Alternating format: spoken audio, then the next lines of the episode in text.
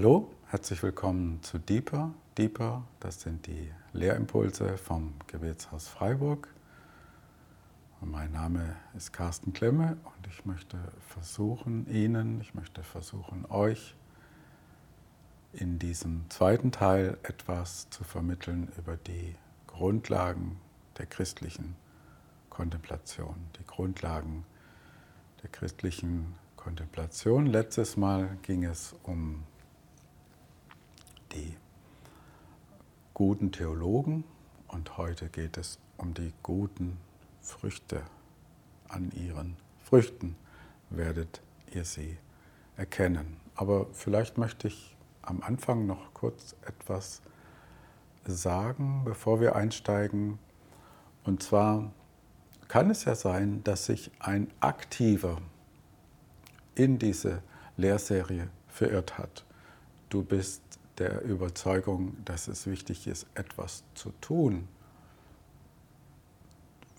dazu beizutragen, zum Beispiel für den Bau, wie man so sagt, des Reiches Gottes oder sich sozial zu engagieren, was ja ganz im Sinne des Evangeliums sein kann und gut ist. Und meine Erfahrung ist, dass Aktion und Kontemplation zusammengehören. Die gehören zusammen. Das eine wirkt in das andere. Und wenn wir aus einer Stille heraus und aus einer Erfahrung der Geborgenheit, wenn wir aus einer, wie auch immer, zu nicht zu beschreibenden unmittelbaren Begegnung mit Gott heraus handeln, dann hat unser Handeln auch eine andere Kraft und eine andere, eine andere Fähigkeit, auch wirklich Dinge zu verändern, weil nicht alles, was gut ist, aussieht, ist eben wirklich fruchtbringend im Sinne des Reiches Gottes. Man kann, wenn man so will, dem nichts hinzufügen, was Jesus ein für alle Mal getan hat. Wir können es abbilden, weitergeben und uns schenken unserem Nächsten. Also der aktive Mensch darf auch ein kontemplativer Mensch sein und es gibt vielleicht Menschen, die von Natur aus schon eine Anlage in diese Richtung haben. Das ist gut. Aber es gibt auch Menschen, denen es vielleicht schwer fällt, in der Stille da zu sein vor Gott und eben nichts zu tun. Und vielleicht ist es für dich eine Ermutigung, trotzdem in diese Richtung zu gehen, einfach weil dann dein Handeln auch eine andere Qualität hat und Dimension bekommen kann. So ein kleines Wort für die Aktiven unter uns. Aber jetzt zum Thema die Grundlagen der christlichen Kontemplation, Teil 2, die guten Früchte. Und ich lese wieder aus dem Skript und wenn mir denn was einfallen sollte, werde ich das spontan auch sagen. Ansonsten noch einmal der Hinweis, die drei äh, Skripte, die drei äh, Texte zu dieser Lehrserie wird es auch als Download geben auf dem Soundcloud und bei YouTube. Und was ich auch noch vergessen habe, ist, oh, ich habe mein Hemd nicht richtig zugemacht. Ähm, was ich auch noch vergessen habe, ist zu sagen, dass ähm, ich glaube, im März 2017 gibt es eine dreiteilige Serie noch zu hören bei SoundCloud wo ich gesprochen habe über die äh, Schätze christlicher Mystik. Wer mehr in diese Richtung hören möchte. Und im, ich meine, im Juni 2019 habe ich gesprochen über äh, Raus aus der Box und Langzeitbelichtung, auch äh, im Kontext von Kontemplation.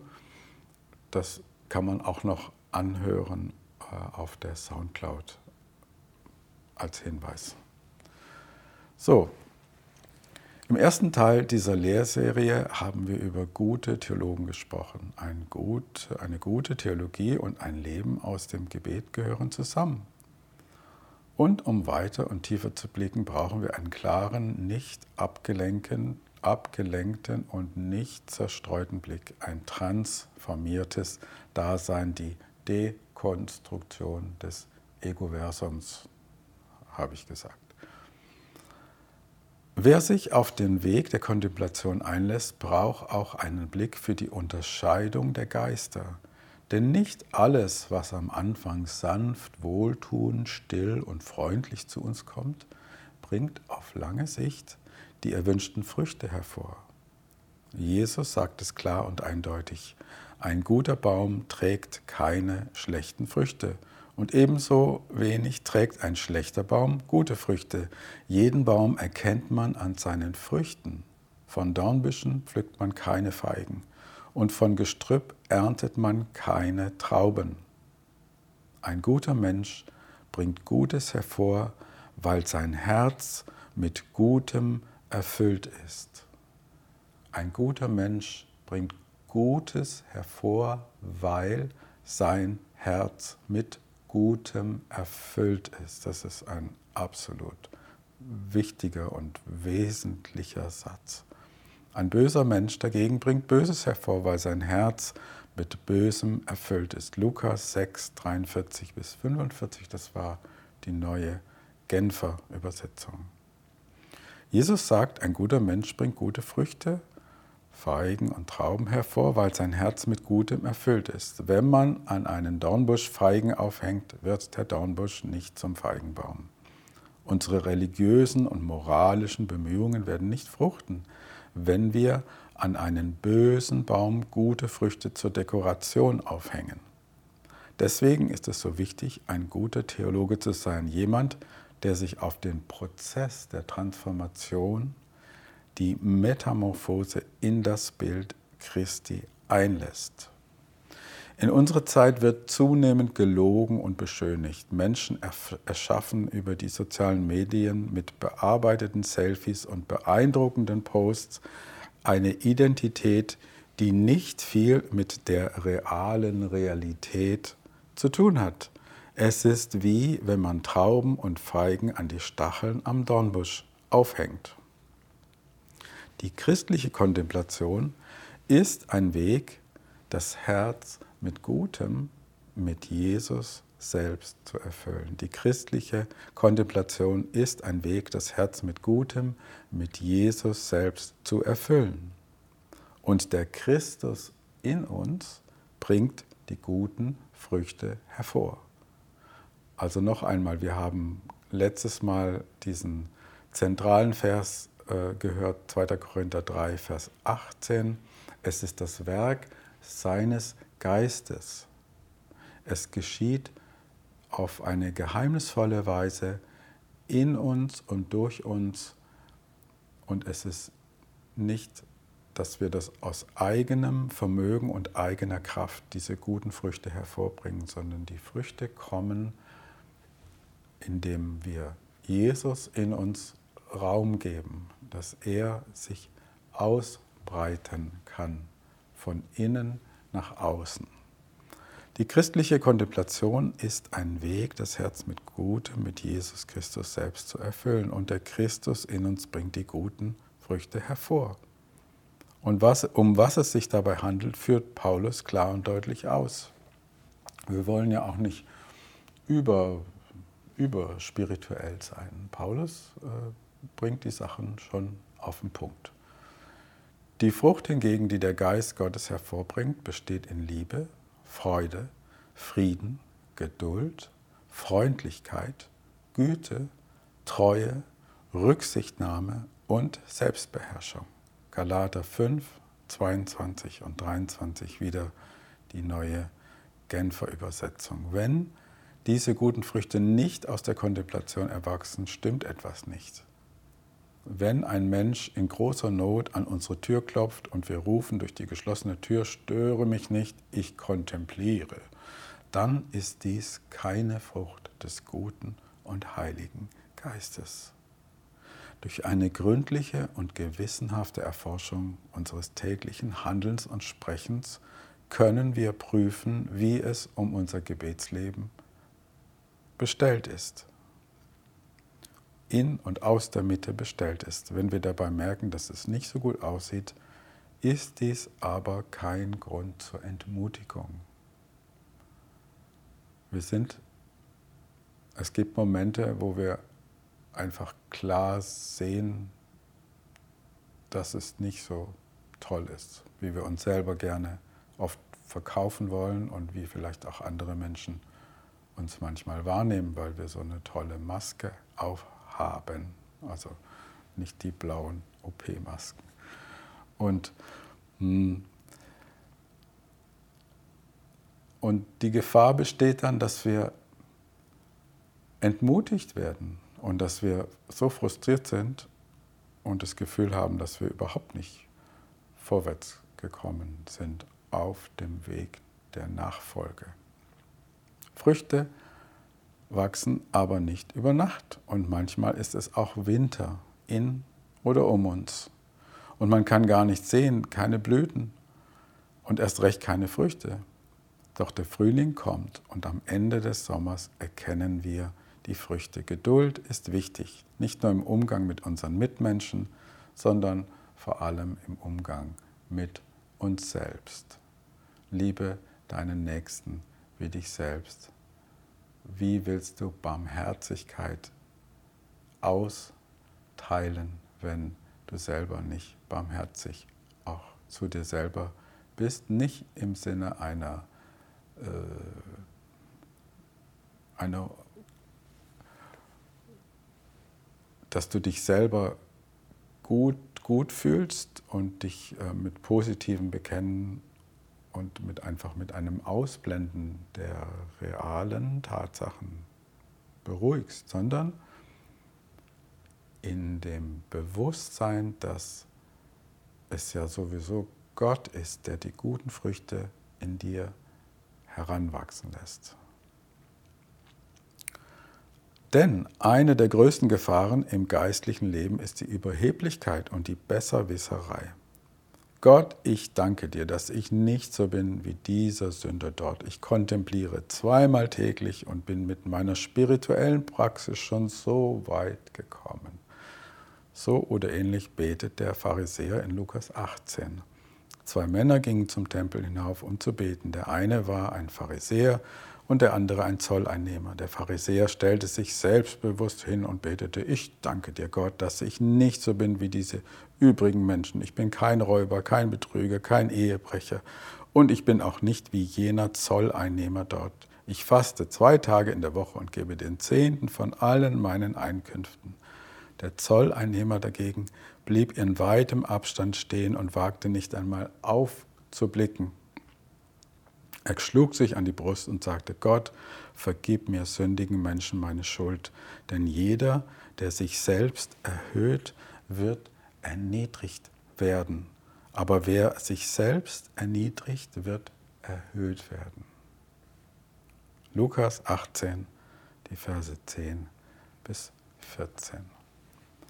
Im Kontext des kontemplativen Gebets kann man dieses Gleichnis nicht genug bedenken.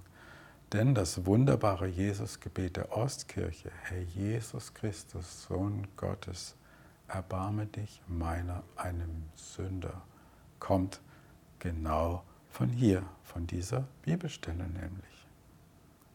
Wir werden im dritten Teil noch darauf zu sprechen kommen. Das stille Wiederholen dieser Worte in der Kontemplation ist für mich eine große Hilfe. Das kann ich wirklich sagen. Wie schon im ersten Teil angesprochen, ist die Umgestaltung, die Dekonstruktion des Egoversums, wenn man so will, ein Werk des Geistes Gottes. Wir müssen die, guten, die gute Frucht nicht aus uns selbst herauspressen. Sie kommt ganz natürlich und langsam wachsend zur Reife. Und doch besteht ein geheimnisvoller Zusammenhang zwischen unserem Handeln und der freien Gnade. Durch Wachsamkeit, Achtsamkeit, Aufmerksamkeit werden wir empfänglich für das Wirken und Handeln Gottes in uns. Im Kontext von Früchten denken wir natürlich zuerst an einen guten Gärtner. Er kann es nicht machen, dass die guten Früchte wachsen, aber er kann den Garten pflegen. Er kann das Unkraut entfernen und den guten Baum düngen. Wenn er es versäumt, nicht in den Garten zu gehen, wird der Garten verwildern. Also, zwischen unserer Verantwortung und dem, der Voraussetzung und den Realitäten, die Gott geschaffen hat durch seinen Sohn Jesus Christus. Beides hängt miteinander zusammen. In diesem Fall nehmen wir das Bild von dem Gärtner. Ja, also kein Gärtner kann machen, dass die Früchte wachsen. Die Früchte wachsen auf eine Weise, die wir auch als Biologen kann man, kann man staunen, wie, wie die Natur, wie die Dinge entstehen und werden und reifen. Das kann man nicht machen. Aber man kann pflegen, man kann äh, düngen, man kann beschneiden, man kann einiges machen als Gärtner, damit die Früchte überhaupt wachsen. Man kann überhaupt erstmal pflanzen in dem Garten, in dem Gärtlein deines Lebens kannst du gute Bäumchen pflanzen. Das Wort Humus hängt mit dem lateinischen humilitas zusammen. Das englische Wort für Demut heißt humility. Echte Spiritualität ist immer geerdet und nie abgehoben. Wenn wir in der Kontemplation mit Offenbarungen und einer wie immer gearteten und gefühlten Einheit mit Gott beschenkt werden sollten, sollten wir diese kontemplative Erfahrungen immer im Licht der neuen Früchte des Heiligen Geistes prüfen und sehen und in dieses Licht hineinstellen. Es könnte sonst sein, wir schweben in Luftschlössern oder in der schon so oft zitierten von verschiedenen Sprechern hier von der religiösen Blase. So. Ein weiteres hilfreiches Bild zu unserem Thema ist das bekannte Gartengleichnis aus dem Buch Vida, also die Lebensbeschreibung von Teresa von Avila 1518 bis 1582. Da dieses Bild im Kontext von guten Früchten so hilfreich ist, sollen, wollen wir es hier im Originalton hören. Und was ich jetzt machen will, ist einfach den Text vorzulesen aus, dem, aus dieser Lebensbeschreibung von Teresa von Avila. Und äh, ich, ich finde es einfach so gut. Sie, Teresa von Avila hat einfach einen, einen wunderbaren Schreibstil auch, äh, den ich einfach schon, schon immer gerne mochte und gerne lese. Also sie schreibt zum Beispiel, wenn ein neues Kapitel angeht, dann schreibt sie, ja, ich weiß nicht mehr genau, was ich letztes Mal geschrieben habe. Ich hoffe, dass Gott mir hilft, mich zu erinnern. Und jetzt schreibe ich äh, einfach mal so weiter. Es ist einfach gut geerdet. Es ist es, ist, ähm, es kommt aus dem Leben, es kommt aus dem Alltag. Den, den, sie war ja nicht eine Einsiedlerin, sondern hat ständig, ständig umhergereist, um irgendwelche Ordensgemeinschaften zu gründen äh, und die, die Gründung voranzubringen. Und äh, so äh, dieser, dieser, dieser menschliche, dieser warme, dieser verständliche, dieser verständnisvolle, dieses, dieser ähm, geerdete Ton schwingt durch das durch, was sie schreibt. Und deswegen möchte ich das jetzt gern so vorlesen. Also wir hören aus der wieder aus der Lebensbeschreibung, äh, Autobiografie, wenn man so will, von Teresa von Avila. Ich meine, dass man die Pflanzen im Garten auf vielerlei Weise bewässern kann. Entweder indem man Wasser aus einem Brunnen schöpft, was uns große Anstrengung kostet, oder mit Hilfe von Schöpfrad und Rohrleitungen, wo das Wasser mit einer Drehkurbel heraufgeholt wird. Ich habe es selbst manchmal heraufgeholt. Das ist ein weniger, das ist weniger anstrengend als jene andere Art und fördert mehr Wasser oder aus einem Fluss oder Bach. Damit wird viel besser bewässert, weil die Erde besser mit Wasser durchtränkt wird und man nicht so oft bewässern muss. Und es ist für den Gärtner viel weniger anstrengend. Oder indem es stark regnet, dann bewässert der Herr ihn ohne jede Anstrengung unsererseits und das ist unvergleichlich viel besser als alles, was gesagt wurde. Von denen, die beginnen, inneres Beten zu halten. Inneres Beten wäre hier ein Synonym zur Kontemplation. Von denen, die beginnen, inneres Beten zu halten, können wir sagen, dass es die sind, die das Wasser aus dem Brunnen schöpfen was, wie ich gesagt habe, für sie eine große Anstrengung ist, weil sie sich abplagen müssen, um die Sinne zu sammeln. Da diese es gewohnt sind, herumzustreifen, ist das eine ziemliche Anstrengung. Es mag Menschen geben, die, die super mega Kontemplatoren, die das von 0 auf 100 hinkriegen. Also da gehöre ich nicht dazu. Es ist auch am Anfang eine ziemliche Anstrengung. Blaise Pascal hat angeblich, habe ich jetzt in einem anderen Kontext gehört, dass die ganzen Probleme der Menschen liegen, da, liegen darin begründet, dass man dass die meisten von uns nicht einmal in der Lage sind, 20 Minuten still in einem leeren Raum mit sich selbst zu sein. Es kommen manchmal so viele Gedanken hoch und so viel Müll auch, weil wir eben zur Ruhe kommen, dass es echt eine Herausforderung und eine ziemliche, ziemlich herausfordernde Übung ist, wirklich einfach nur vor Gott da zu sein und zu sagen, Herr, ich liebe dich, hier bin ich, wirke du, so wie du das möchtest. Ich bin so wie Maria, die aufmerksam zu deinen Füßen sitzt. Transformiere mein Herz, sprich dein verborgenes, geheimes Wort in mein Herz hinein und dann sitzt du da und, und der Rücken tut weh und die Beine schlafen ein und das Kopfkino wird immer verrückter. Vielleicht summt dein Handy, weil dir jemand eine SMS geschickt hat. Du hast es zwar auf stumm geschaltet, aber du hörst ja das Summen. Und es ist echt herausfordernd für viele von uns. Und damit, darauf müssen wir uns einstellen. Ja?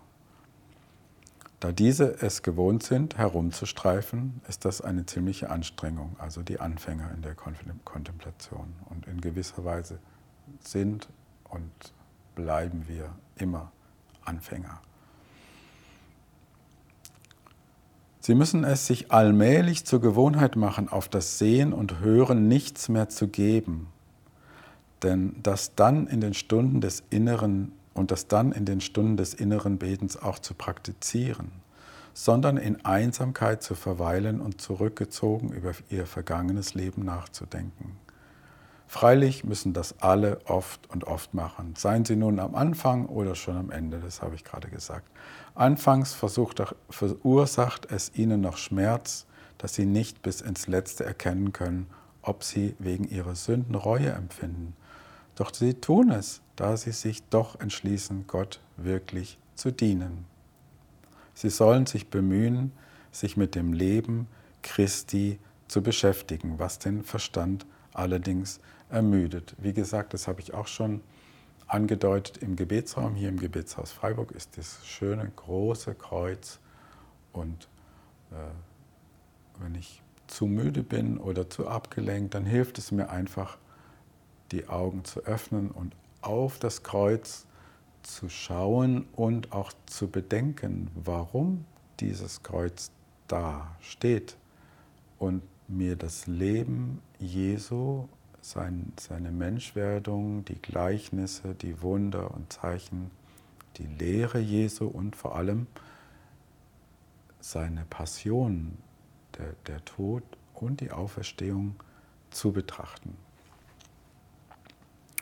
Was aber soll hier einer machen, der in vielen Tagen nichts als Trockenheit und Unlust und Widerwillen erlebt und so wenig Lust hat, zum Brunnen zu kommen, um Wasser zu schöpfen, dass er alles aufgeben würde, wenn ihm nicht einfiele, dass er dem Herrn des Gartens Freude macht und zu Diensten ist?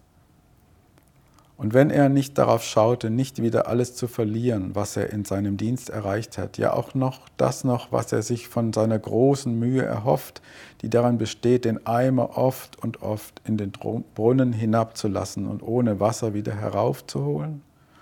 Oft wird es ihm sogar so ergehen, dass er nicht einmal dazu die Arme hochbringt, noch wird er einen guten Gedanken fassen können, denn diese Arbeit mit dem Verstand wird hier unter Wasser schöpfen aus dem Brunnen verstanden. Was soll, wie ich sage, der Gärtner hier also machen? Froh sein und sich trösten und es für eine sehr große Gnade halten, im Garten eines so großen Kaisers arbeiten zu dürfen, da er weiß, dass er ihn damit zufriedenstellt und es nicht seine Absicht sein darf, sich selbst zufriedenzustellen, sondern ihn soll er ihn sehr loben weil er Vertrauen zu ihm hat, sieht er doch, dass sich der Gärtner auch ohne Bezahlung so sehr um das kümmert, was er ihm anvertraut hat.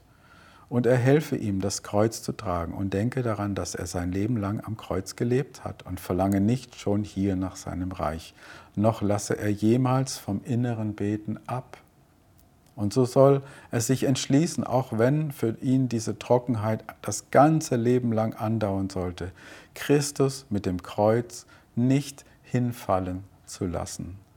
Die Zeit, wo ihm das auf einmal vergolten wird, wird schon kommen. Er soll keine Angst haben, dass die Mühe umsonst sei.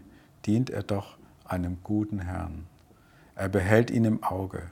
Auf ungute Gedanken soll er nichts geben. Das ist einfach seelsorgerlich so, so befreiend und wertvoll, was Teresa von Avila hier schreibt. Es kann also immer wieder so vorkommen, dass wir auch nach langjähriger kontemplativer Praxis das Gefühl haben, mit unserem Eimer wieder wie ein Anfänger vor dem Brunnen zu stehen. Es fällt uns schwer, uns zu sammeln. Gott scheint uns sehr, sehr weit weg zu sein. Und wir fragen uns, warum wir uns überhaupt die Mühe gemacht haben. Wir halten aber am Gebet fest, um dem Eigentümer des Gartens zu dienen. In der Kontemplation geht es nicht um Selbstoptimierung, sondern darum, in einer stillen, verborgenen und trotz aller Trockenheiten und Ablenkungen freudigen Haltung Gott zu lieben und ihm zu dienen und geduldig auf die guten Früchte zu warten. Geduldig auf die guten Früchte zu warten. So, also wir Wir haben keinen Grund, die Hoffnung fallen zu lassen. Auch wenn du mit deinem Eimer am Brunnen stehst und womöglich ist das Seil vielleicht zu kurz oder du hast das Gefühl, da ist gar nichts drin in dem Brunnen.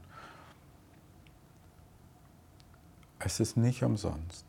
Und mir geht es auch manchmal so, dass das Gefühl habe, das war jetzt keine gute Kontemplationsstunde. Ich war sehr abgelenkt und mein Herz war bei tausend anderen Dingen. Aber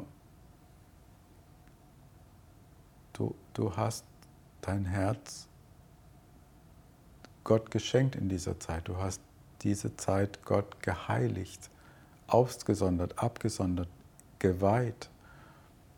Und der Gärtner, um in diesem Bild von den Früchten, die an Bäumen wachsen, die in einem Garten sind. Und der, der Garten gehört Gott, das ist sozusagen dein Leben. Und, und was du tust und sagst und machst.